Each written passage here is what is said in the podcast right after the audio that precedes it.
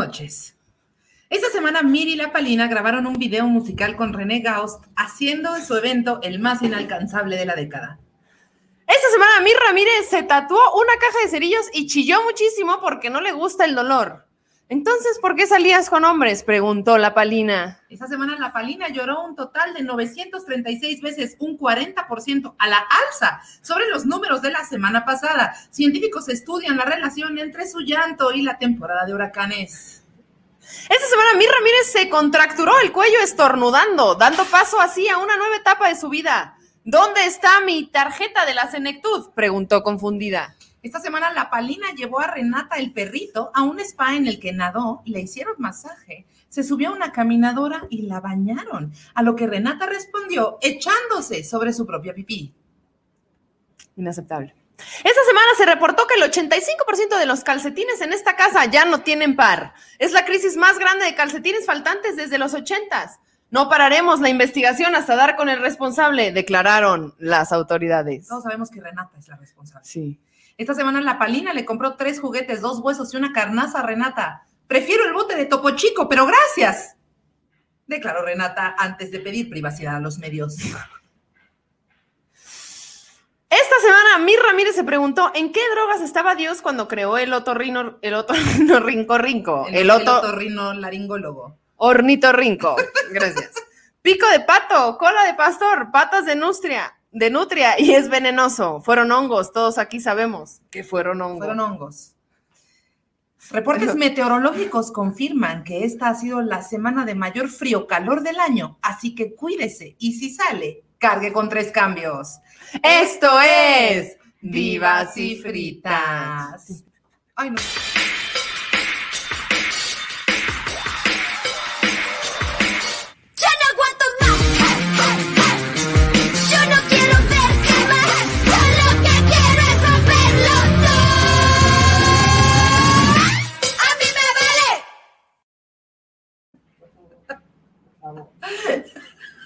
¿Cómo están?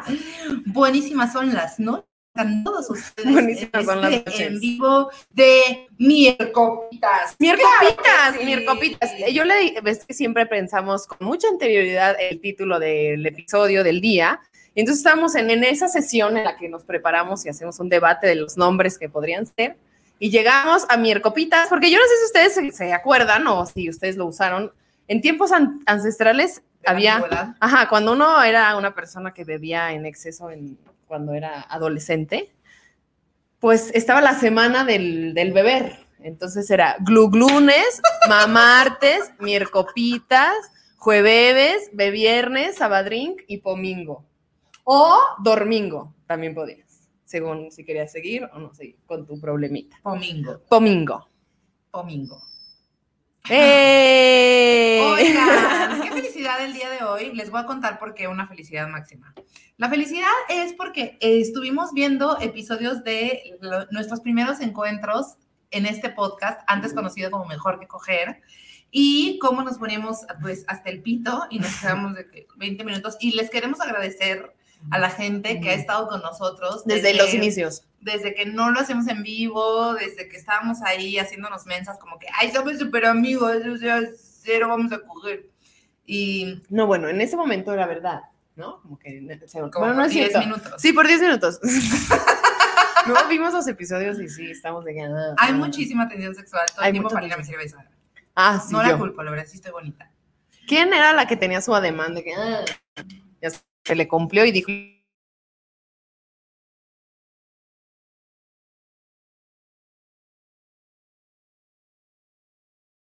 Te andas muteando ya. ¿Por qué? viste? ¿Qué pasó? ¿Qué andas pasó? miercopitas. Miercopitas, miercopitas. Entonces, estamos muy emocionadas porque, obviamente. Las lecturas de taroteadas, hay que regresar a eso. Ay, si nos da tiempo hoy deberíamos, pero no sé dónde está ese tarot. Era divertido. El encendedor de Mir. ¿Te gustó el encendedor de Mir? Es que para el sincronizar la trompa tuve que comprar unos encendedores según yo porque iba a incendiar el patriarcado y no lo logré. ¡A mí me vale! bueno, entonces. Estamos emocionadas porque nos dimos cuenta que hemos recorrido un largo camino. Y aunque. Disculpen muchos amigos en Spotify. Y aunque ahorita se está poniendo muy chido porque nos están haciendo las visitas unas feministas máximas y, y yo me siento como muy contenta y muy cómoda en este nuevo espacio. La neta es que sí agradezco todo lo que hicimos y sobre todo el tiempo que pasamos juntas. Sí. Y solas, tratando de levantar este evento y tratando de ser chistosas y contando millones de anécdotas y nos cagamos de risa ahorita viendo Sí. los primeros episodios. Si pueden, échenles un ojo. Lo que me gustaba de esa primera etapa es que no nos importaba tanto. O sea, nos importaba mucho, pero era como, vamos, como no éramos, no era un podcast ya. O sea, ahorita ya sí digo, a ver, hay que pensar qué vamos a decir, porque pues ya hay más gente escuchándonos, ya cada vez más gente. ¿Qué tal que la gente nos escribe? Ay, qué poquitas vistas tiene.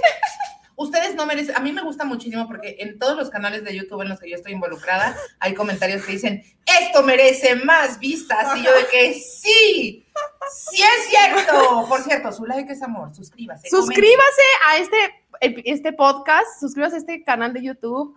Comenten en los, en los episodios, aunque, porque estos comentarios que salen aquí, pues no se quedan al final. Entonces pueden comentar otra vez. Comente, comente. Denle like, hagan todo, por favor, porque, porque like si no, este, este podcast no va a salir si no, si no nos depositan dinero. Oye, nos dicen que se acuerdan de los instrumentos. ¿Te puedes jalar esos instrumentos de allá, mamita? Por favor. Así De- me decías hace rato. Tenemos todavía algunos, algunos ya se los comió Renata. Y mi gusto por los instrumentos pues cambió con la pandemia porque ya una no puede ir a Teotihuacán. Pero tenemos aquí el jaguar, el jaguar de Teotihuacán. Aquí tiene una pirámide, no sé si lo alcanzan a ver ustedes, nuestros amiguitos en YouTube. No, ¿verdad? Ni de pedo. Bueno, escuchen. ¿Y dónde están las maracas? No, pues ya no hay nada aquí. No, las maracas sí se las comió Renata for Ah. sure. El pájaro está medio mordido. El pájaro ya no tiene pico. Y bueno, bebas. Oye, bueno, pero espérate, a mí me gustaba de eso que justo nos, nos dejábamos ir mucho. Bueno, aquí también, la verdad es que no nos hemos dejado de dejar ir, pero hacíamos muchas cosas bárbaras. O sea, Ajá. hicimos unas cosas que yo decía, ¿por qué estamos haciendo esto en vivo y no nos importa? Entonces, eso es muy mágico de esa primera etapa de podcast. Confirmo. Y queríamos, queríamos regresar a eso un poco el día de hoy, porque hemos tenido invitades espectaculares, pero hace mucho que porque ya los siguientes episodios ya tenemos gente planeada y muchas sorpresas y de verdad que va a estar bien chido y el podcast cada vez se está poniendo más chido, ya tenemos todo abril de que tapado y mayo y ya hay mucha gente que quiere venir y eso nos emociona. Pero hoy estamos acá las dos y hace mucho que no pasaba eso, entonces quisimos revivir cosas del pasado, hacer nuevas, jugar y así con ustedes. Así que a continuación tenemos una nueva sección que se llama Mirlina. Esto lo hizo Mir o Palina. Y la dinámica va a ser así. O sea, nosotros vamos a contarles los encabezados de las anécdotas y ustedes en el chat Exacto. van a adivinar si lo hizo Mir o lo hizo Palina y nos van a decir cuál es la anécdota por la que votan o las anécdotas por las que votan que les contemos ahora mismo en caliente. ¡Claro que sí! A ver, va- vamos a hablar en primera persona, pero eso no quiere decir que lo haya hecho yo. O sea, lo que yo diga no quiere decir que lo haya hecho yo, pero vamos a irnos turnando una y una y ya vemos este cuál qué anécdota se cuenta al final y así. Están muy cagadas y la verdad es que todo es contenido real, o sea, ninguna de estas historias está inventada y cuando estábamos haciendo esta dinámica nos dio mucha risa todas las cosas que hemos hecho. Oye, una pausa. Dice Naomi, un shot por cada cambio de look de la palina. Spoiler, nos da una congestión alcohólica.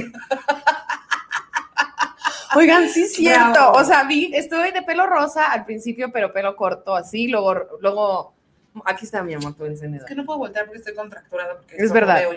Está contracturada, de verdad. ¿Qué estaba diciendo? Ah, que sí, y que es otra cosa que yo también he visto mucho. El cambio de look, como, o sea, no puedo, me di cuenta que no puedo tener un book de modelo porque me tomo fotos y a los dos días ya me cambié el look y entonces van a decir, esta no es la que yo contraté. Amiga, es que me di cuenta que no puedo tener un Ajá. book de modelo porque todo el tiempo me estoy transformando, tipo, o sea, ¿has Exacto, visto a Madonna fue. que cada disco es distinta? Yo diario. Cada día soy distinta y florezco diferente. Ok, cuéntanos la, la Ok, anécdota. la primera anécdota es, esto lo hizo Miro Palina. Cuando me sacaron como Madonna de mi fiesta de cumpleaños y me bañé vestida. Esto lo hizo Miro Palina. Ok. Cuando mis papás me encontraron de Espérate, pero, a ver, ¿cómo vamos a saber quién hizo qué? ¿No vamos esperando una por una? Ah, sí, tienes razón, tienes razón. A ver, Ok. Cuando me sacaron como Madonna de mi fiesta de cumpleaños y me bañé vestida. ok, lo hizo? ¿quién fue? ¿Quién, ¿A quién sacaron como Madonna de su fiesta de cumpleaños y la bañaron vestida? Dicen Mir, Mir, Mir. Ay, qué, qué asertivos. Sí fue Mir. Es correcto. Sí fue Mir, fue, fue Mir. Ay, no hubo palinas, fue Mir. Ok. Hubo más Mir, ok. Cuando mis papás me encontraron descalza en la calle. Esto lo hizo Miro Palina. Tin, tun, tin, tun, tin, tun, tin, ¿A, quién encontraron caminando descalzo en la calle? ¿A quién encontramos sus papás sin, sin calzado un sábado por la mañana mientras caminaba en un camellón ahí? Ahí caminando, sin rumbo, sin caminando. rumbo. Estoy viendo Pali, Mir, Pali. Está aquí, Palina. Aquí está, aquí está. Está parejo, está parejo. Está parejo, ok. Y tiene razón, ahí Fío y Yair B, Paloma, y Evelyn Pérez. Ok, sí, hubo más Palina, palinas. Tiene razón, Alma Guerrero, Paloma. Paloma. Ok. vas. Cuando vomité, el, ok, ¿quién vomitó el coche de una persona que no volvió a ver y su papá estaba esperando en pijama afuera de la casa? Ahí está, aquí nuestra producción que está al Al pedísimo. puro pinche pedo, saludos al productor, que fue su cumpleaños. Nos está poniendo aquí las. Ok. ¿Quién vomitó el coche de una persona que no volvió a ver y su papá le estaba esperando en Ajá. pijama afuera de la casa? Ok. Ay, ay, ay. Mir, mir, mir, mir. Palina, palina, mir, mir. Mir, pali, mir, mir. Y fui yo, claro que sí. fue Miriam, fue Miriam. Ok. Ok, ¿quién hizo esto? ¿Quién cuidó una vez al hijo de Felipe Calderón? Pim, pim, pim, pim, pim, pim, pim, pim, pim, pim, pim. ¿Quién de nosotras está más propensa a cuidar a un hijo de un ¿Quién expresidente? grados de separación del expresidente panista Felipe Calderón? Exacto, ¿quién está? Mir, Mir, Mir, dicen que tú. Creo que tú eres, estás más, te ves más, más cuerda, ¿no? Mir, Mir, Mir. ¡Pim! ¡Fui yo! ¡Fui yo! Fui yo, fui yo, la palina. Fue la palina. Ok, Pim, tú. pim. Cuando vomité desde la ventana de mi departamento en un tercer piso y le atiné al bote de basura. Pim, pum, pim, pum, pim, Excelente pum, anécdota. pim, pum, Ok, pim. ¿quién, quién vomitó? ¿Quién vomitó desde su balcón? Bueno, sí, desde su balcón y le atinó a los botes de basura. Mir, Ya, ya nos dijeron que contáramos eso. Yo ¿Cuál? Sí. la de Felipe Calderón. No, no sé si la de Felipe Calderón o esta de. O la del bote de basura. Mir, Mir, está cagado. Ok, ok. Yo, yo soy la más propensa a vomitar desde un segundo piso, por lo que veo. Qué bárbaros, ¿eh? ¡Ping! Fui yo, fui yo. Yo vomité y le atiné. Yo creo que eso es digno de una gran ¿Nos puedes lesbiana. contar, por favor? ¿Cómo se ¿De te eso? nos cuentes ese evento? De cuando vomité por la ventana. Ajá. Alma dice que Ah, la de Michael Felipe. Jordan Michael Jordan ha abandonado el. Ok, ¿quieren la de Felipe Calderón? O, de- o la- es que está, hay un... Felipe Calderón o atinarle al bote de basura. Ambas son Yo divertidas. quisiera que nos contaras la de atinarle al bote. Ok, bueno, solo les quiero contar. Fue una borrachera que me puse en un lugar que de hecho está en la Roma, que se llama, antes se llamaba el Ti- Waikiki Room o Waikiki o algo. Era un lugar como, como tiki, pues. Pero vendían unas madres que era un vaso como de, de barro, que, le cabían 8 litros de alcohol y te hacían un chupe como para 15 personas, que se tomó quién? Yo sola. Entonces yo pedí una de esas madres, dije, con eso le invierto. Era cuando uno no tenía mucho barro, entonces tenía que pensarle bien a qué le iba a invertir su barro para ponerse, su barro para ponerse borracho. Entonces yo dije, le invierto un barote a este, pero me va a durar toda la noche y me voy a poner. Y pues así me puse. Y entonces lo pedí con una amiga. ¿De qué era? Pues tenía como toronja, o sea, muy dulce y un chingo de chupes. O sea, tenía vodka. Ah, O sea, era una madre que no está bien. pues. Sabía deli. Y pues me puse Anda. mal. Y entonces estaba muy cerca de donde vivía con mis papás y caminé de ahí a casa de mis papás y pues yo creo que me dio el aire, que me llaman. Bueno, o sea, entre que me dio el aire y entre que pues sí me había tomado no sé cuántos litros de, de alcohol. de- de tu cuarto en casa de tus papás desde el segundo, desde el tercer piso. Ok. Entonces llegué a casa, así llegué de que ya llegué rápido, que corres al- a tu Ajá. cuarto así de... Y dije, no mames, no mames, ¿qué hago? ¿Qué hago? Me van a oír, me van a oír. Y abrí la ventana así y vi los botes de basura y yo de qué hago. Y así. Y ya, pues, dije, Y le atinaste. Le atiné, digo- Escurrió un poco en la pared. Seguro, seguro en la pared había, había un coche ahí que estaba cerca de los botes, seguro. O sea, la verdad, yo vi que le atiné, pero eso vi en la noche, o sea, quién sabe. Claro. Y ya, y yo me hice la obsesa. Pero esa fue mi, o sea, mi solución fue, en vez de vomitar, no sé, en el bote de basura, Ajá. no sé, lo saqué por la ventana. Bravo. Me dio aire y me puse creativa. Me dio el aire y me puse creativa. Me gusta, me gusta. Ay, es que, es que sí, no, no se veía bien. No se veía bien. No. Oye, y cuéntanos rápido, rápido. Así Ok. rapidito, una clasecita rapidita de cómo cuidaste al... Ok, yo trabajaba en un campamento y entonces una vez, pues de repente nos dijeron, va a venir el niño, el niño, ¿cómo se llamaba? No me acuerdo cómo se llama, Felipito.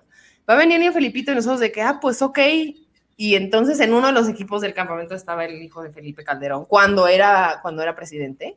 Y entonces todas las dos semanas que estuvimos de campamento hubo una ambulancia que era como un búnker dispuesto. Si todo fallaba, ese niño iba a sobrevivir así a, a los zombies. Así, ahí adentro había, nos enseñaron, así que había comida, había bombas, había, bueno, no bombas, no creo que había pero seguro había armas, como para que él sobreviviera. Y luego, todo alrededor de la casa en la que estábamos había francotiradores Wow. con metralletas así alrededor. Eran bastante chidos, o sea, nosotros no los encontrábamos todo el tiempo. Y pues, ustedes, teníamos- o sea, ustedes los que cuidaban a los infantes. Sí, bueno, teníamos 16. Oh, wow. Bueno, de 16 a 25. ¿Cuánto, 30 cuánto costaba la mensualidad? No, un resto. Y fue muy cagado porque muchas veces lo que hacía la gente era un campamento que era fuera de la ciudad. Entonces muchas veces las familias iban a ver la casa como para ver dónde se quedaban sus hijos, Ajá. sus hijas. Y entonces una vez llegó una familia mientras estaba el, el hijo de Felipe Calderón ahí y vio toda la seguridad y vio la ambulancia y vio así toda la faramaya y dijeron, wow, nos encanta la seguridad. Y obvio nosotros no desmentimos. Y fue como, sí. Claro, siempre hay un helicóptero. Siempre hay un helicóptero, exacto, siempre hay un sobre- Y fue, y fue muy fuerte, y fue muy fuerte. Y ya, pues solo era, o sea, de repente era muy cagado porque nosotros teníamos. Dice Miriam Estrada, juraba que los hijos de Calderón tenían 30. No. Imagínate cuántos tiene Pau. Era un, o sea, era un chavito. Y era súper lindo, la neta, súper, súper chido. Fue un gran niño. Pero estuvo muy cagado porque nosotros pues teníamos radios también para comunicarnos como, oigan, cosas.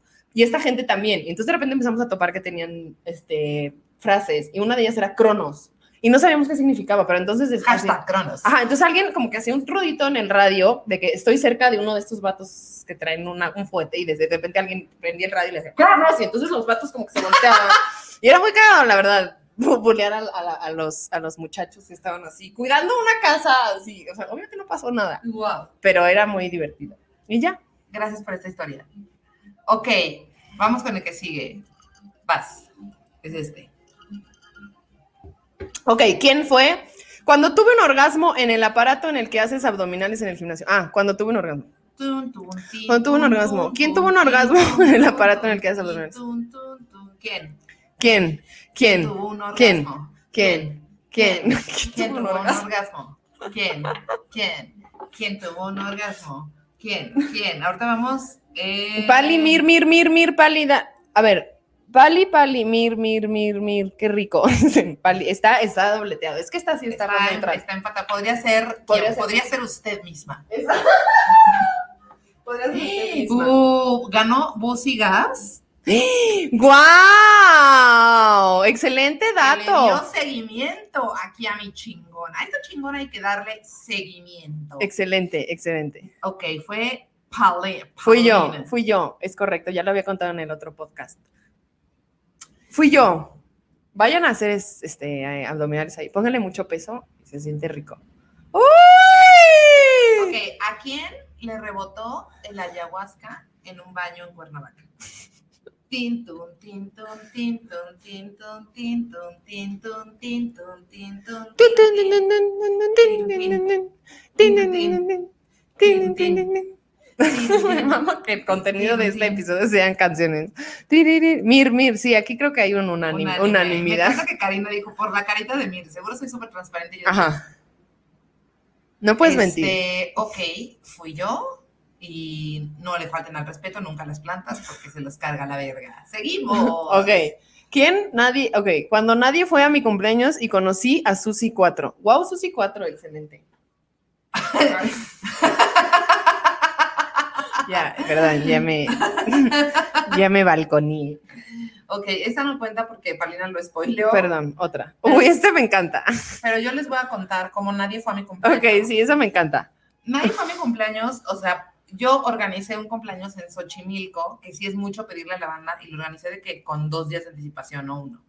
Y yo juraba que iban a llegar así de hordas y hordas y hordas de personas que iba a tener que amarrar ocho traquinetas. Mamita, no, ya sé cómo, ya sé y, cómo. este, y Ay, no estaba sé. ahí en un, en una trajinera con un, así, con mi novio, con un amigo de la prepa y con una amistad gringa, así, una amistad de mi amigo de la prepa. Y ya. Ay, no, mamita. ¿Y por qué? ¿Supiste por qué? Esperamos, y esperamos, y esperamos. Pe- No, en ese entonces, porque eran tiempos de Poncio Pilato, no existían eso de los celulares. Ok. este, y estarse whatsappeando y así. Sí, o sea, tú dijiste, nos vemos a tal hora y pues quien llegó, vamos a llegó. tal hora en nativitas y nadie llegó. Y tomamos los cuatro la trajinera y nos salió carísima. Y yo me puse anal, obviamente. Shh, oiga, no esté aquí andando en moto. Este, yo me puse anal, obviamente, y, pero, o sea, como que también solté. O sea, al principio me puse así como de, "Ah, no puedo creer que nadie me quiere. Y después, Bien oscura la mía. Aparte estaba cumpliendo de que 19 años, Ay, no. joven. Entonces llegó un momento en el que solté y dije, ya, ALB, no me importa, es mi cumpleaños y me la voy a pasar bien. Y te aventaste a, a- Exacto, y nadé con las nutrias y me volvió una sirena. Entonces, Hashtag, y nadé con las nutrias y me volvió una Entonces, sí, mir. sirena. Y- sí, sí, sí, sí. Sí, sí. No, pues nos terminamos yendo a un antro que se llamaba El Colmillo Negro en Cuautitlán Izcalli. Así cruzamos la ciudad de Xochimilco, Cuautitlán Izcalli. ¿Por Yo- qué? Yo ano así, deshecha. ¿Por qué tomaron esa decisión? porque iba a, to- a tocar Susi 4, una banda Mm. que yo no conocía, este, pero Susi la- cuatro eran los que tenían unos conejos, ¿no? no, no. Según yo, en no, un- no, a mí no me tocaron con Bueno, ajá. Pero hacían una música electrónica chida y como, como tropical. Yo, Yo hubiera, yo hubiera cruzado la ciudad por ir a ver a las jeans.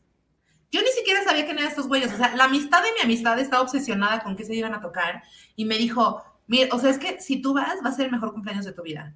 Y confiamos todos y nos fuimos a- al, Ah, sí. al alfil negro en Cotitlán Izcalli y llegaron los de Susi 4 y esta morra se puso mal. Estábamos de que en la ventana yo estaba así ya derretida en una pared. Desviada. a- desviada, desvielada, y esta señora sí le empezó, a decir, así, es que la mamen, su música es cabrón, y les empezó a dar tanto amor que los güeyes así, claro, güey, y le empezaron a dar amor de regreso, y esta morra, así es cumpleaños de esta morra, así casi casi nadie fue, y yo, y yo de que babeando, así, yo un mueble. Y estos güeyes, no mames, feliz cumpleaños, pásale al camerino. Nos metimos al camerino, nos pusimos a chupar con sus y cuatro. La- yo le empecé a pasar y ¡Guau! nos dieron un toque, le empecé a pasar cabrón, salimos del, del lugar, del camerino y nos pusieron, haz de cuenta, en un espacio, pues como si fuéramos sus cuates, para ver el concierto y la música fue increíble y yo la terminé pasando bomba. Yo no me acuerdo de esos y cuatro si me gustaban o no, pero lo, ya me dijeron que los de las cosas eran Austin TV. ¿Ubicas Austin TV? Sí. Ah, bueno, ya, nada más bien, quería aclarar. joven. Gracias por, por avisar. ok. Ok. Cuando, a ver, ¿quién fue Juan Escutia en la ceremonia de la escuela y se envolvió en una bandera? Ay, nos saltamos uno. Nos saltamos Ah. uno. Bueno, ¿A quién su mamá le cocinó un pastel que estaba echado a perder y lo llevó a la escuela y los niños se enfermaron? ¿A quién? a ver.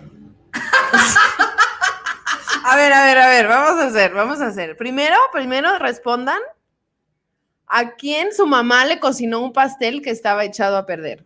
¿A quién su mamá le con- con- Le cocinó. le cocinó un pastel que estaba hecho? ¿Sabes cuál hay que poner? Todo el mundo está votando porque, me- porque mi mamá me cocinó. No, ¿Saben ya qué? está No quién, Pali, no, ya sí está diciendo tienen- Pali. Sí, tienes razón. Porque, espérate, la, mamá de Pali es chef. Es imposible, tienes razón, Mafi. ¿Tu mamá también es chef? Mir, Mir, Mir, Pali. Diles ya la verdad. Fue mi mamá, fue mi mamá. Silencio.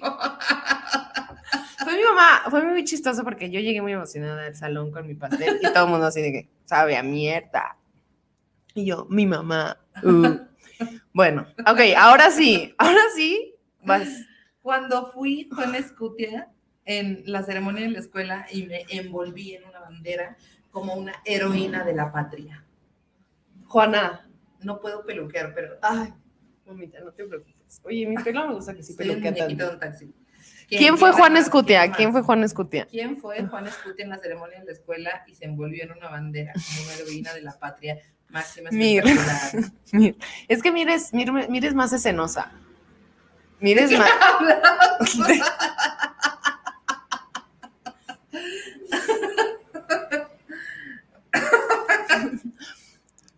Mir, Mir, Mir, Mir, Mir, Mir. Diles la verdad. Fui yo. Eres una heroína de la patria, mamá. Sí, fui Juan Escutia y fue muy divertido. Y me hice yo misma con mis manos un sombrerito de soldado raso. Ay, no. Sí. Ya bien andrógina. ¿Qué, qué? ¿Qué, ¿Qué, qué? qué? Si fuiste Juan Escutia en la ceremonia de tu escuela, ¿acaso serás lesbiana? Yo fui muy feliz. Dijeron, ¿quién quiere ser Juan Escutia? Yo, yo de que, yo. Oye, esos momentos de X me maman. A mí me pusieron, eh, me vistieron de seminarista para que yo recitara el seminarista de los ojos negros. Oh, En la ventana de una casucha vieja. Sigue, sigue, sigue. No, Es no, que es no, no me lo sé. ¿Qué más sigue? es que me acuerdo que una vez recitaste algo que era horrible. ¿Te acuerdas? Ah, sí. Oye, negra, te quiero hablar. Ya los niños se han dormido. Deja rápido ese tejido que después te equivocas. Ese lo recitaba mi abuelo y ni modo, ni modo. Pero, Ni modo, ni modo, ni modo. y ni modo, ni modo. Ok. Cuando hice pipí. Cuando hice pipí en el fregadero de la cocina porque el baño de la fiesta estaba lleno. Me voy a dar un toque. Sí, date un toque porque esto puede ser difícil para ti. A ver, ¿quién? se hizo pipí en el fregadero en la cocina porque el baño y la fiesta estaba lleno? ¿Quién? ¿Quién no? Exacto, ¿quién hemos no? hecho. Todas, También. no, ¿sabes qué? No, no todas, no todas po- poseen la flexibilidad. Yo la verdad no poseo la flexibilidad para treparme. Y luego ya estás diciendo. Mir. Estás diciendo que tú. Mir. Hay una. No, yo no poseo, o sea, yo no me subo a los muebles a mear, yo meo en, yo meo donde me sea más Fui yo, fui una yo, fui yo. para mí Fui yo. pipí. A ver, eso sí me parece que normalicemos mear en el fregadero de la cocina. O sea, es que a veces es horrible que en las fiestas. hay Nani, un- Nani Vélez, yo tampoco alcanzo el fregadero para hacer chis. No, bueno, te- a ver, hay que, hay- o sea, hay que treparse y sentarse como un excusado. Solo pues. Palina, que es un macaquito, se sube a las cosas. Mm, qué risa, en el jardín. No, pues no, no hay historia, solo un día vi el baño muy, muy lleno y pues, Y ni modo. y la cocina muy vacía. El tuyo. Solo un Exacto. día vi el baño muy lleno y la cocina muy vacía. Hagan la cuenta. Y me meé. Y ya, ay no, dice alguien. No, sí, a ver, orgullosa no estoy. Orgullosa no estoy, orgullosa no estoy. Ay, no. Ok. Cuando me encueré en la cocina de las Blonde. De Eva Blond y Amondi Blond. ¿Quién se encueró en la cocina de las Blonde? ¿Quién se encueró en la ¿Quién de cocina? estas dos personas es más viable que se quite la ropa en la cocina de los Blonde? Próximas invitadas a Divas y Fritas. Oigan, sí, próximas invitadas a Divas y Fritas, si Dios quiere. Si a ver. Dios lo permite. eh.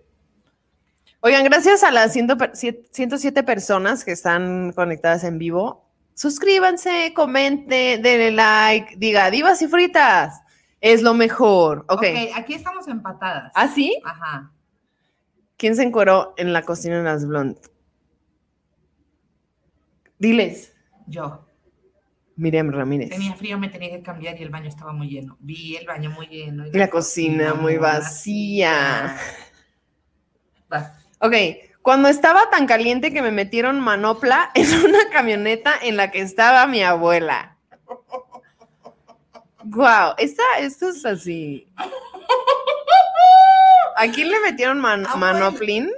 Me metieron Me metieron manoplín. en una camioneta en la que estaba también su abuela. Manoplín en el camionetín. Oigan, eh, espero que no haya bajado para ustedes la calidad de este que ha subido. Ok. Yo creo que está un, casi unanimidad, casi unanimidad. Hay, hay pocos que dicen Palina. Yo creo que es por algo. Quedé, dice. Todas quedamos, quedamos. No estaba yo bien, fui Ay. yo, ¿Fuiste tú, mi Ramírez? fui yo. Digo, pues también uno dijo, pues ya, mira. Estoy mal. Fue consensuado y todo bien. Era consensuado y también era, yo muy joven y no había dónde. También eso. Ay, es que es bien No Cuando no hay dónde. de joven, yo acabé haciendo cosas de que así cogiendo. Mamá, las Cogiendo en un- en un reposet. Haciendo cosas que no. ok, ya casi acabamos, ya casi ok. acabamos. Cuando. Este es mi momento. Cuando fui el burro en la pastorela. ¿Quién de estas dos personas que tienen frente a ustedes fue el burro de la pastorela? Si usted está en su coche escuchándonos en Spotify, también adivine, entre Adivine. la quiniela. ¿Quién fue el burro de la pastorela? A ver, mi amor, relincha. Porque soy muy potra, ¿verdad? Porque eres potrísima. Ay, güey. pero, pero tu burro es más un. un- Ah, bueno, no, ok, sí, sí, sí, sí, no, otra vez, perdón, de burro. Y, espérame. Y, ah, Uh, me encanta. Me encanta ese ranchado. y, ah. A ver tú. Ah, no, ya ganaste. Ella ya ganó. Ella ya ganó. Ah. Pali, Pali, come chocolate. Ya, Pali, Pali, Pali. Vez que fui yo, la que fue el burro. ¿Quién fue? Yo fui el burro en la pasarela. Yo fui el burro en la pasarela. Mi Ramírez fue el burro. Oye, pero eras un burro cagadísimo, ¿no? Sí, era un, era un burro con diálogos, bendito sea Cristo. Ay, gracias. Uno agradece cuando nos dan diálogos sí, en, sí, en las sí, cosas. Sí, sí, sí. Ok, ¿quién de las dos fue un rey mago y la decisión creativa que se tomó entre la escuela y los padres fue hacerle un blackface? ¿Quién? Ajá. ¿Cómo se llama el, ¿Quién fue un el rey mago negro? ¿Es De Baltasar? También díganos. Sí, es- no sé. no sé. La historia, la historia de, Jesucristo no La me la historia de sé. mi vida. La historia de mi vida. ¿Quién fue? ¿A quién le hicieron blackface? Palina, Palina. Palina, Pa- Palina tiene más tendencia que le hayan hecho un, un blackface, dicen. Mir, Mir, Mir, Mir, Palina, Mir, Mir, Mir, Palina, Mir. Estamos empates. Una, dos, tres. Palina. fue a mí, fue a mí. Palina, hizo blackfishing antes que Nati Peluso. Antes que Nati Peluso. Ok, podemos parar un momento y hablar del blackfishing de Nati Peluso. Ok, sí, vamos a hablar de esto. No íbamos a hablar de esto, pero acabamos de rápido, llegar. de pasada. Uh. Entonces, bienvenidos a lo que sigue. Tras, tras. Esto no tras, está en la escaleta, Eric. hispánico. Esto no está en la escaleta. Nati Peluso. De Nati Peluso. ¿Será que Nati Peluso es latina? ¿Será que es caribeña? ¿Será que es afrodescendiente? ¿O por qué está hablando así? Ok. Oigan, a ver, ok. Hay una mujer en Oye, Instagram. Camilo, momento, momento, momento. Creo que Camilo dijo que ya habíamos contado esto. Qué, qué pena. ¿De Nati Peluso? A ver, díganos, confírmenos. Esa morra me cae mal. No importa si lo contamos. Bueno, no importa, no importa, no importa, rápido. Hay una morra en el Instagram que se llama La Ciguapa, arroba Ciguapa. Y ella entonces un día yo vi un video en donde dijo, Nati Peluso está haciendo blackfishing y eso está mal y se la mama. Entonces primero me dolió porque a mí me gusta una perra sorprendente, me gusta esa canción o me gustaba. Y entonces dije, ¿por qué están dañando a Nati Peluso? Y después dije, a ver, si esta persona que claramente sabe más que yo sobre el tema está diciendo esto, vamos a escuchar de nuevo. Entonces volví a escuchar lo que dijo y sí, tenía mucha razón. Y entonces después se lo puse a Mirra Ramírez y le dije, Mirra, mires, ¿qué piensas de este video? Y te pasa lo mismo. Estoy ¿Están teniendo un diciendo- déjà vu. Porque... ¿Están diciendo que sí? Ok. No, no, no, nadie, nadie está diciendo nada. Ah. No, pues yo, o sea, el otro día estábamos, vamos a contar. Ya dice que se equivocó. ¿Ya ves, Camilo? O sea, la verdad sí me duele, porque tú eres una persona que has estado aquí desde el principio y que nos quieras tirar el evento. Me pone así, mira. No es cierto. A ver, A mí me incomodó mucho que, que, o sea, como este pedo, porque a mí me gusta mucho Nati Peluso y se me hace muy hot y como todo su pedo de empoderamiento, me gusta mucho como sus videos y sus rolas y así. Y además digo, güey, qué chingón que, o sea, que haya una, una Rosalía latinoamericana y tal. Pero, este, un día yo me puse a ver así mi Spotify y, vi los, o sea, empecé a escuchar, así me, me metí a su Spotify y vi sus, las portadas de sus discos y había uno en lo que en las que se parecía a Celia Cruz y estaba de que pimbara, cumbara, kimba, kimbamba, kimbara, cumbara, kimba, kimbamba. Y entonces yo dije, "Mm, esta hermana es argentina. Y, Mira, y Nati. esta morra explicaba algo muy concreto que tenía que ver con que el blackfishing era una forma de arte. sí, o sea, ella cuenta que, la verdad no voy a, no voy a decir los datos bien, si quieren ir a ver su video, vayan porque ella es una persona que está educada, Si letrada. Ella lo que dice es que antes en la antigüedad había justo un, un medio de entretenimiento que eran como unas obras de teatro en donde la gente blanca se pintaba la cara de negro y hacían una representación de lo que ellos pensaban que era gente negra. Y luego dice que era muy cabrón porque luego llegaron actores negros a quienes también les pintaban la cara de negro. Entonces, bueno, habla de que pues era un medio de entretenimiento en donde era muy conocido y muy famoso y demás y la gente aplaudía eso. Y después, bueno, nosotros ya tenemos un poco de más conocimiento, supongo, del blackface, como que es algo que yo he escuchado más, pero el blackfishing habla de cómo la gente se oscurece la piel para pues simular que son de descendencia latina, caribeña, africana, no sí, sé. o sea, como... Adoptar me una, una raza que no es música, tuya. Me mama Sí. esa música y sí creo que es una música que nos ama a todos y entiendo como la influencia, pero eh, el, el imitar un acento que no es necesariamente endémico y como hay como cosas muy sutiles que no es un juicio para nada de esa morra, pero que sí me hace pensar cómo como mujeres blancas también nos apropiamos de otras cosas. O sea, porque qué tal que yo mañana salgo vestida de huichola para contar mis chistes así como un maracame. Y el otro día no, co- confirmamos esto porque estábamos no viendo la canción que estaba sonando. De repente empezamos a escuchar una canción que. Estábamos teniendo relaciones sexuales y puse, y Valina pone unos playlists que no sé cómo encuentra. Por cierto, soy una cumbia. Exacto. Es Nati. Y este, Bueno, estábamos teniendo relaciones sexuales y escuché una canción que sonaba como. Y yo dije, wow, es como Celia Cruz. Se los juro que pensé. del. Ajá, Sí. se los juro que pensé, esto es Celia Cruz y alguien le hizo un remix, alguien hizo algo bonito con las canciones de Celia Cruz y en eso volteo y así de que Nati Peluso y yo, pero ¿por qué este señor está cantando como una caribeña cuando, Nina, eres argentina, tómate un mate, mira, siéntate, este, tómatela tranquila, Nina, está, está bien que no te estés poniendo la, la- la piel negra porque vos sos una argentina, no sos latina, no sos caribeña, no sos afrodescendiente, por favor, Natalia, por favor. Ahora, dice Valeria que Zetangana ha hecho lo mismo y nadie la ha cancelado por apropiación cultural. Yo creo que más que cancelar, porque eso no sirve de un coño, es como observar que tenemos normalizadas siempre otras, Exacto. siempre conductas y que, y que, o sea, no me parece que sea un dejar de escuchar sus discos o no, porque, porque la música es un lenguaje propio y Exacto. es una cosa de cada quien qué música escuchamos. Sí, y es como nada más, o sea, Observar, Comentemos o sea, como y- yo ajá. me sentí incómoda. A mí me lo dijo Palina y yo de, ¡ay, esto es súper woke! O sea, ya que me dejen con mi música, please. Y luego, la, o sea, como que la vi a través del lente de una persona que sí es afrodescendiente y que, y que sí tiene, o sea, que sí sabe que otras cosas la atraviesan y dije, ¡ah, la verga! Y me lo dijo Palina, si te incomodas, probablemente es porque sea verdad.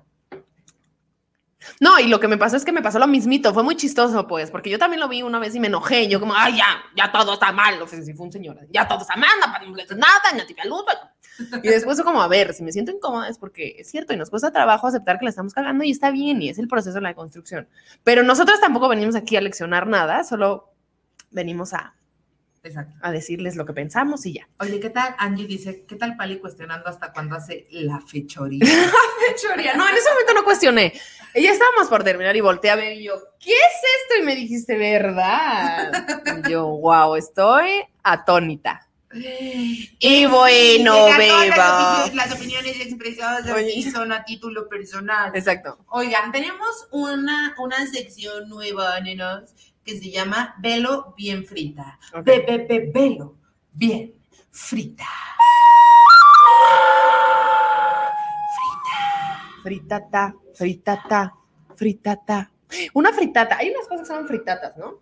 Tuve montoncino. Tuemon Totino. Vean en YouTube un sketch de SNL y pónganle SNL Totino Kristen Stewart. Véanlo, es una joya. Véanlo bien fritas. Véanlo bien fritas, es una primera. Ok, en véalo, velo bien frita, velo bien frite. Esta sección les vamos a recomendar cosas que hemos visto, que nos gusta que nos gustaría comentar con ustedes. Si la ven y nos escriben eh, en nuestros Instagrams, podemos comentarle. Y nada, pues son cosas que hemos visto y pues que queremos. Estoy diciendo lo mismo tres veces.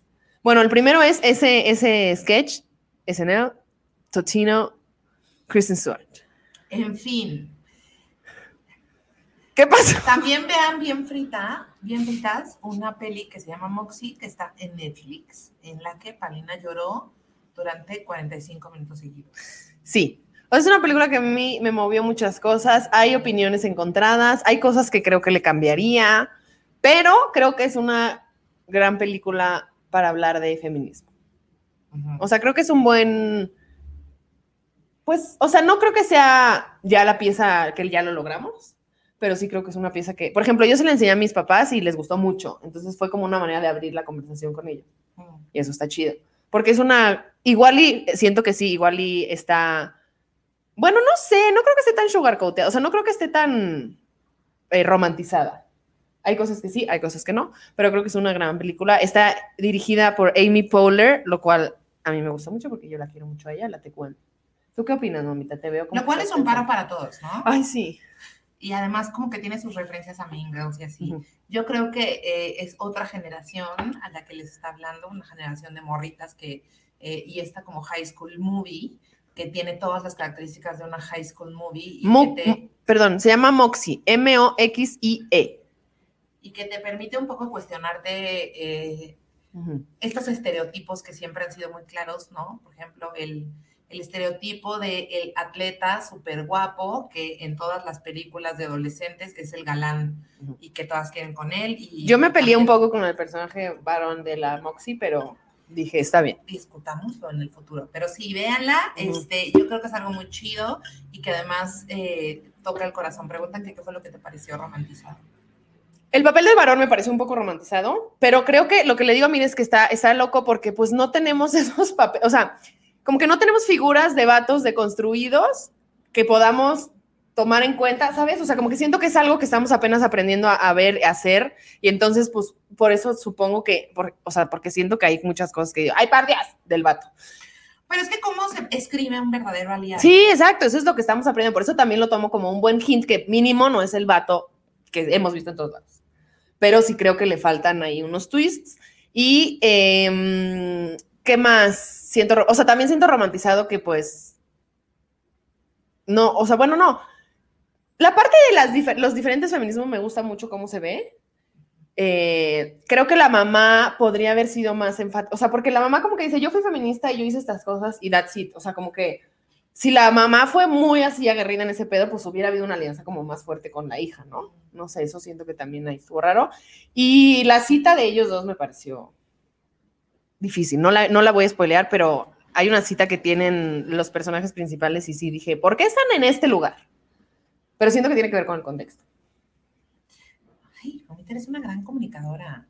Mira, ya nos puso aquí el póster nuestro productor. Ay, gracias. Eh, nos hablan, por ejemplo, nos dice Dani Soriano, yo aún así pienso que por qué siempre la heroína tiene que ser blanca cis, aunque Exacto. en la misma peli se cuestiona ese privilegio, pero fuera de eso está chida. Y creo que, o sea, sí, efectivamente hay cosas en las que se va avanzando, ¿no? Yo con pero- esto en específico, A mí me encanta, por ejemplo, el personaje secundario. Ah, sí, sí, mi sí. personaje favorito, que además no solamente es una mujer de color, sino también es diversa. sí, Y eso, eso me parece como, pues, un pasito más cerca, porque al final ella es la que la tiene clara desde Sí. un principio. Y, me, y lo que también creo es que, pues sí, al final no hubieran escuchado la- este discurso de alguien más, o sea, de otra persona que no fuera una mujer blanca, igual hubiera sido más difícil, pues. Entonces creo que por otro lado es como, sí, el personaje principal no Pero siempre tiene que con. Dani que por eso hay que representar. Pero por eso hay que representar, exacto. Y me gusta que al final, la escena final es como todas parándose en el lugar de la mujer blanca y diciendo su pedo. Exacto. Es como, No, y aparte se habla de las mujeres en el deporte, o sea, hay como bastante interseccionalidad en los temas que trata. Y en las cosas como de, güey, no- lo- o sea, la mejor amiga que no puede ac- accionar de la misma manera es como, güey, yo mi feminismo lo veo así porque yo tengo otras cosas que me atraviesan que no es lo mismo que tu privilegio. Está chido. Véanla. También eh, vimos una peli que se llama Promising Young Woman. Ufa, esa, ¿cómo están en, en español? Creo que Hermosa Ay, Venganza. Hermosa venganza, lo cual, ah, esa. Ok, esto fue muy loco porque literal nos invitaron al cine. Nunca habíamos ido al cine como una pareja que somos ahora. Nunca habíamos ido al cine. Y entonces nos invitaron de, de Cinépolis al cine, así de, oigan, vengan. Y entonces yo, ¡qué emoción! Y fuimos nueve y media de la mañana, gente. Nueve y media de la mañana estábamos en Cinépolis. Y de que, ¡ay, qué padre que vamos a ver una película! Y medio vimos el tráiler y dijimos, ¡uh, a huevo! Pero está fuerte. O sea, no la veíamos venir y tan temprano y habíamos recibido mucha información en la En semana. esa película yo necesitaba este whisky. Exacto, y un porro. Imagínate, mamita, cuando haya salas de cine en donde te puedas fumar tu porro. Pues miren, yo me puse muy mal en Plaza Oasis Coyoacán este, y no pude dar un, un statement. Em, y, y- y también me ha dado como mucha, o sea, mucha información eh, que ha ido cayendo en, en mi interior a través, a, a partir de ver esa película, porque yo creo que estamos en un momento del feminismo que está como súper permeado por la denuncia y que la denuncia es un poco, la- o sea, la, una pata muy importante de la liberación de las mujeres en este momento porque a través de la denuncia y de creer las denuncias de otras mujeres, estamos este, pudiendo desarticular estructuras patriarcales que han estado ahí para siempre. Y esta peli eh, habla específicamente de la estructura patriarcal de la peda, que es una estructura patriarcal que yo he tenido normalizada toda mi vida y que ver esta película también me hizo chocar como con esta noción de las cosas que yo he, he visto suceder y que he calificado como normales, pero que han sido evidentemente abuso sexual y que y, y- y lo doloroso que es saber que yo he estado ahí mientras han lastimado a otras mujeres y no he hecho nada porque ni siquiera lo veía como un abuso y lo doloroso que es darme cuenta todas las veces que yo he sido abusada sexualmente a raíz de la peda. Y la peda es una cosa, es todo un tropo súper interesante, porque yo me acuerdo que una vez estaba dando un taller y, y cometí la estupidez de decir lo siguiente, dije, ay, o sea, como cuando te dejan entrar al antro gratis, que es como un privilegio que tenemos las mujeres. Y entonces la maestra del taller así casi me avienta un zapato y me dice, no, mira, ese no es un privilegio, porque nos dejan entrar gratis a los antros y nos dan chupe gratis a los antros, porque eso nos pone en una situación de peligro y de vulnerabilidad Sí, somos el producto del frente antro. a la posibilidad de ser consumidas por los vatos que van a pagar un barote a los antros. Ujú. Y entonces, ¿a qué? O sea, como, como que yo me quedé como con eso, porque dije, claro, o sea, yo nunca fui a un antro pensando qué bien la voy a pasar bailando, tengo un chingo de ganas de ponerme estos tacones, o sea, siempre fui a un antro y la moneda de cambio del antro era cuánto ibas a ligar y la moneda de cambio del ligue era cuántos tragos te iba a invitar el varón.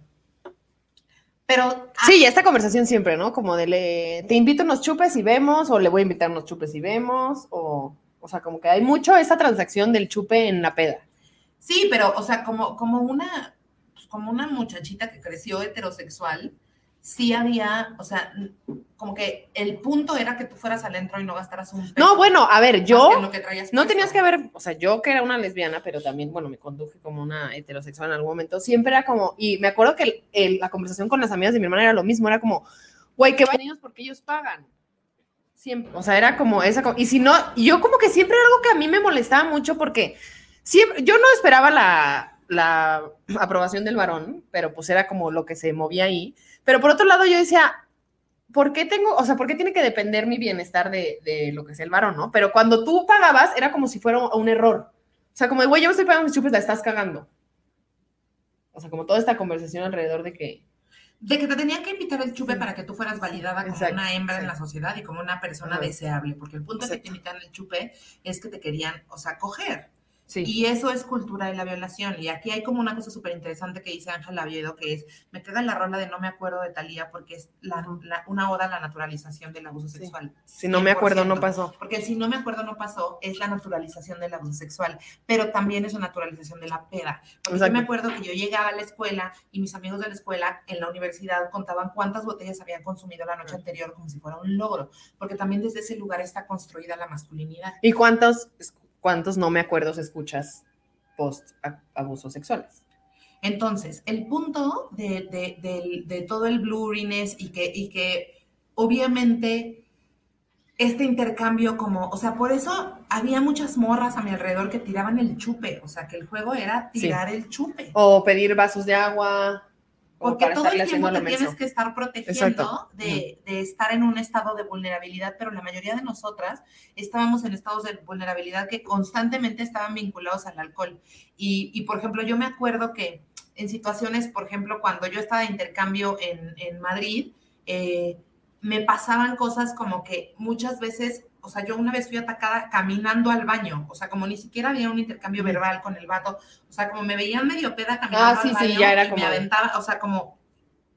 Y, y este pedo como de ver a las mujeres solas o vulnerables o, o- o- o- exacto, en un estado como no al 100, Sí, exacto. No al 100, entonces- ya con eso. eh, el chavo buena onda que se acerca a querer ayudar y, y cómo estás. Ah, bueno, ¿Quieres esa es la premisa de la película, ¿no? O sea, la premisa de la película es una morra que, pues, se va con, o sea, ella va a, la- a los bares y finge estar borracha y entonces siempre hay este vato que le dice, ah, yo te ayudo, bla, bla, y entonces cuando se la llevan a la casa, está ahí con ellos un rato y después va y les dice, pues, eres un imbécil, y entonces, pues, los pone en su lugar, pues.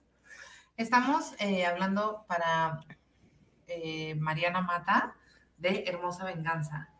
Eh, que es una peli que está a punto de salir en cine. La verdad es que hay cosas, como dice Pali, que, o sea, yo creo que están ocurriendo porque el, el arte feminista es, está floreciendo en este momento. O sea, Sí. como estamos viendo pelis feministas, estamos viendo comedias feministas, músicas feministas, este, o sea, como una respuesta y una resistencia desde el arte que ya cruzó al mainstream y que ya Sí. está en Cinépolis, o sea, que ya no está aislada solamente en los contenidos independientes. Y yo creo que eso, o sea, porque hay muchas cosas como pasó en Moxie, como pasa en esta película, que no es, o sea, que igual y no están chidas para nuestro contexto, que hay cosas que no están ahí todavía, pero porque no puede ser perfecto, porque el feminismo no es perfecto y porque hay muchos feminismos y porque hay muchos discursos que dar. Entonces, como que al principio salimos bien enojadas de la película y fue como, es que esto está mal, esto está mal, pero había otras cosas que yo decía, güey, pero es que esto tiene que estar pasando, o sea, porque es una película bien cruda y hay unas cosas que muy fuertes y que te enoja, pero también porque eso es lo que tiene que pasar, porque así, o sea, así de crudo está siendo en la vida real, ¿no?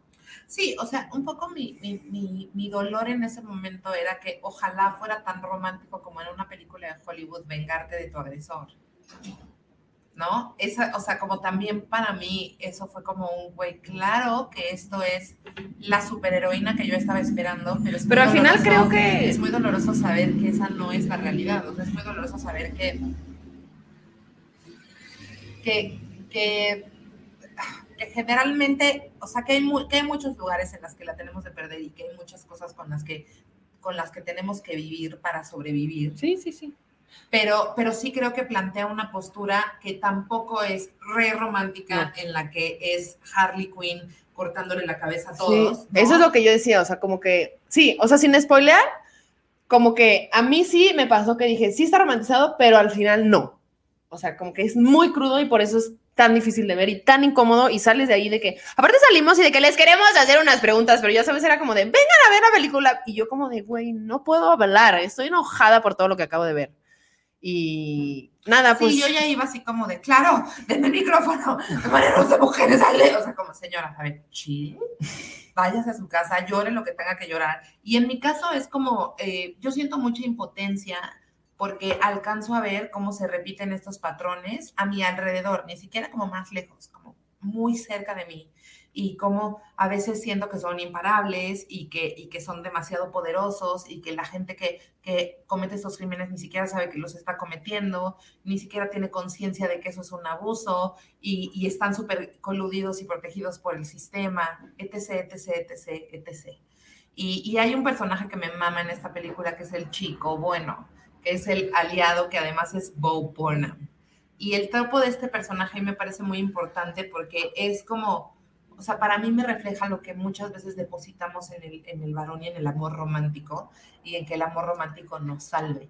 Entonces yo creo que como que valen la pena todos estos cuestionamientos y que, y que se pongan en el diálogo como todo lo demás, porque hasta ahora nos estamos dando cuenta que hay ciertas conductas que parecían fiesta, pero que son abuso sexual.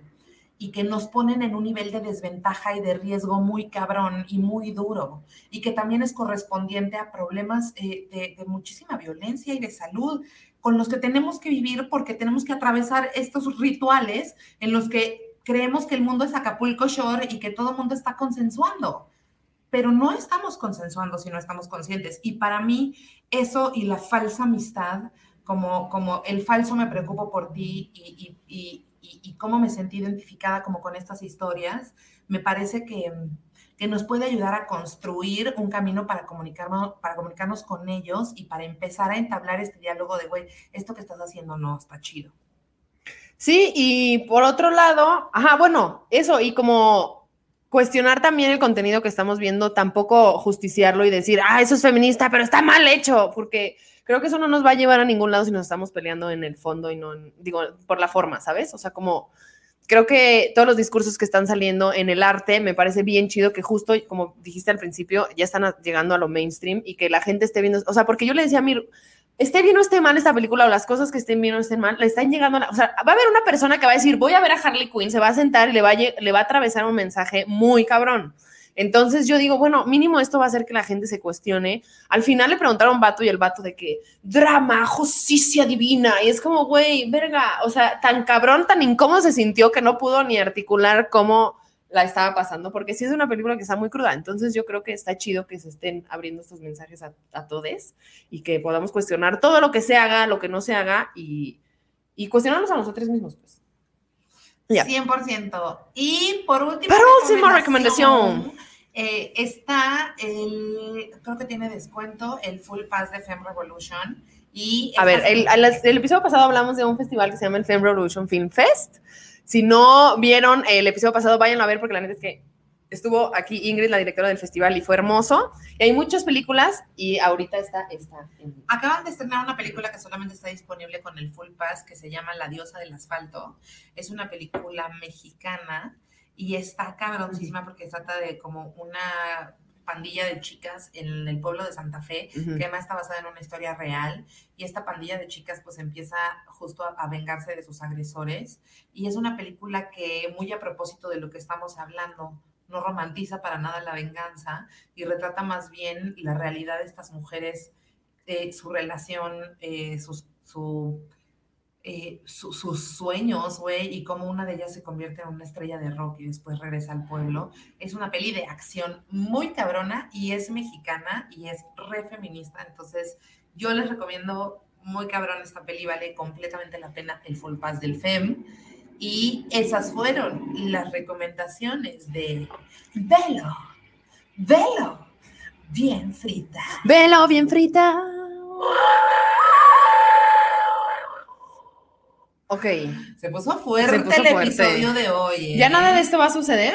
Tú dime. Pues es que yo digo que hagamos una de las dos. ¿Qué dices? Yo digo que hagamos la poesía clásica. Ok, jalo, jalo. ¿Jalas? Ok. Ok. Va. Bueno, vamos a hacer que su sección que antes, antes usábamos bastante, que se llama. Que antes usábamos bastante, dice ella. Bueno, y ahorita también la seguimos usando. Creo que es de las que ha permanecido en la, en la vida. Y ha evolucionado. Ha evolucionado. Esta es una canción que yo el otro día venía este, escuchando en el radio y Ah, dije. ¿tú vas a poner? Sí, yo voy a poner aquí. Para que ahí pongamos la esta. Ahí yo puse poesía clásica, ¿tú crees? yo busqué poesía clásica en Spotify. Simón. Oigan, qué delicioso episodio. Se me fue como el agua. Como el agua. Como the water. Ok, The water. espérame. ¿Por qué?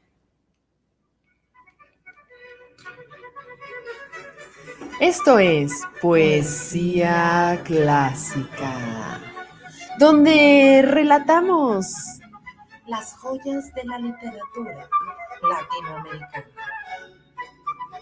Sé que te duele, que ya no quiera verte aunque por las noches me esperes, que ya eres una más y en el mundo hay tantas mujeres. Sé, sé que te duele. Ay, cómo te duele que te quedaste sola y que no soy ya el que te quiere. Que no puedes mentirme porque ya sé bien quién eres. Cómo te duele. Tú te enamoraste de mi voz y aunque siempre, siempre estuve contigo, tú nunca estuviste conmigo. Y ahora que por fin te dije adiós, hoy quieres quedarte conmigo y yo ya no quiero nada contigo. Sé, sé que te duele. Saber que mis canciones y nuestro amor ya no riman, que aunque de amor te mueras, nuestros recuerdos aún vivan y te persigan. Sé que te duele. Que vayas en las noches enamorando mi- mientras porque con ese clavo abrir- abrirás otra herida, pero mi vida, verte perdida también me duele, también me duele. Todo te di en cada beso, una canción, en cada noche, una razón para quedarte junto a mí. Todo te di. Y en la batalla del amor, sé que he peleado con honor. Te lo di todo y lo perdí. Tú te enamoraste de mi voz y aunque siempre estuve contigo, tú nunca estuviste conmigo. Y ahora que por fin te dije adiós, hoy quieres quedarte conmigo, ya no quiero nada contigo, sé que te duele. Saber que mis canciones y nuestro amor ya no riman. Que, aunque, tu aunque de amor te mueras, nuestros recuerdos aún vivan y te persigan. Sé que te duele. Que vayas en las noches enamorando mientras porque con ese clavo solo abrirás otra herida, pero mi vida, verte perdida, verte perdida también me duele. También me duele porque te quise tanto y aún en el amor no se muere y aunque quiera mentirte siempre seré el que te quiere. Ay, cómo me duele, sé que te duele, ay, cómo te duele que vayas en las noches enamorando mentiras. Muchas van y vienen. Porque con ese clavo solo, solo abrirás otra herida. De esas que no mueren. Pero mi vida, aunque no me quieres, verte perdida. Ay, también me duele. Tú también me dueles, también me dueles, también me duele, también, también me duele.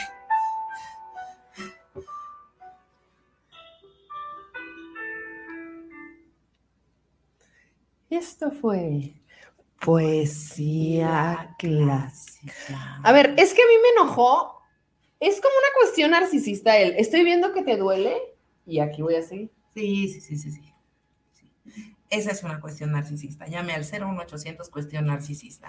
Muchas gracias por acompañarnos el día de hoy en esta emisión de Divas y Fritas que estuvo deliciosa. Gracias, estuvo padre. Sí, estuvo divertido. Me encanta que este que hagamos como la interacción con la gente que nos está viendo allá en casita, desde su casa, donde estén, en el trabajo, en, de vacaciones. Mira, no importa, nena. Y les tenemos un anuncio muy importante porque próximamente ya de que a nada estamos Sí. de sacar la Patreon. La Patreon. Eso, Patreona. Eso, Patreona, vamos a sacar un Patreon que es una otra plataforma en donde vamos a subir contenido exclusivo y entonces ustedes pueden vernos hacer cosas que no hacemos en el podcast, pero que hacemos detrás de cámaras y pues espero les guste el contenido que estamos planeando para ustedes porque va a estar muy chido. Nos están viendo desde Múnich. Gracias, Nuri Belula Rodríguez. Oye, mi amor, y para terminar me gustaría, no sé si esté así re complicado. Seguro que sí. porque te voy a pedir algo difícil. Sí, siempre es lo mismo. Me gustaría. En terminar- público. Sí, comprometiéndote aquí contra esta gente. Ajá. Me gustaría terminar con el comentario que nos escribió la mujer de Paul. Ay, ¿cómo eres? A ver, permíteme un segundo. Vamos a cerrar para ponernos una estrellita, dice la momita. Oigan, ¿qué onda con Sofisauros y con Alma Peque que apenas llegaron? ¿Cómo van ustedes a creer? ¿Cómo van ustedes a creer? Oye, hay una persona también que nos está tirando mucho hate, pero bueno, eso no importa. Ok.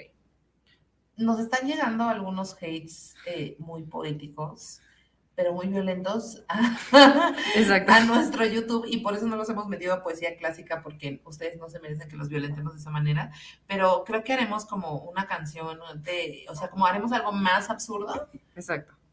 Para, Algo más absurdo para... para diluir la violencia y que ustedes puedan obtener esta información. Ay, oigan, qué maravilla. Ya está es aquí, ya está aquí. Está. Este lugar. ¿Estás lista? Voy a leer un comentario de un- alguien que nos escribió en el episodio pasado y pues que me- nos pareció muy chido porque es un poco de lo que va este podcast. Y entonces, pues nada, se los queremos compartir porque fue muy hermoso y que vean que sí leemos todos sus comentarios y que nos encanta leerles y compartir con ustedes. Muy bien, esta persona dice, gracias a seres como ustedes, las madres como yo pueden romper esa barrera en la vida de esta nueva generación de mujeres fuertes que defienden su derecho de existir. Trato de aprender un poco más estando envuelta en un grupo de madres con hijes gender queer, gender expensive, perdón, gender expansive y trans acá en Pensilvania. Cuando escuchas las historias de esas madres que como yo no comprenden, Porque yo soy gender expensive. Tú eres gender expensive. Cuando escuchas las historias de esas madres que como yo no comprendíamos, que fuimos criadas con tantos prejuicios derivados del machismo y religión, es aleccionador. Tenemos hijas de todas las edades, somos de diferentes religiones, nacionalidades, pero nos une el amor por nuestros hijos.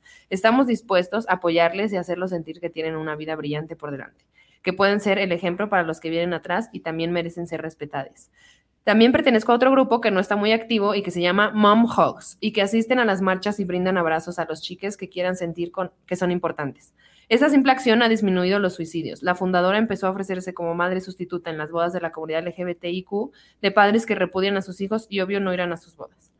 Mi hija Gender Queer es poeta de denuncia, activista, apoya las causas de las mujeres, Black Lives Matters. Tiene un año como maestre en una escuela bilingüe de un barrio muy necesitado donde hay muchos niños latinos. Todo esto se oye hermoso, ¿verdad? Pero para que llegara a este punto pasamos por bulimia, anorexia, depresión, ansiedad, intento de suicidio y más. Ha sido un camino largo y empedrado, pero nunca, nunca la solté. Y ahora quiero ayudar a, a cualquiera que lo necesite para demostrar que sí se puede. Un abrazo y sigan adelante. ¡Bravo! Gracias por compartirnos sus historias. Sí, gracias, porque le- a mí leer esto, porque obviamente siempre que leemos los, los comentarios de hate son como, ay, pues sí nos pegan y sí es como, ay, chale, porque esta gente está existiendo.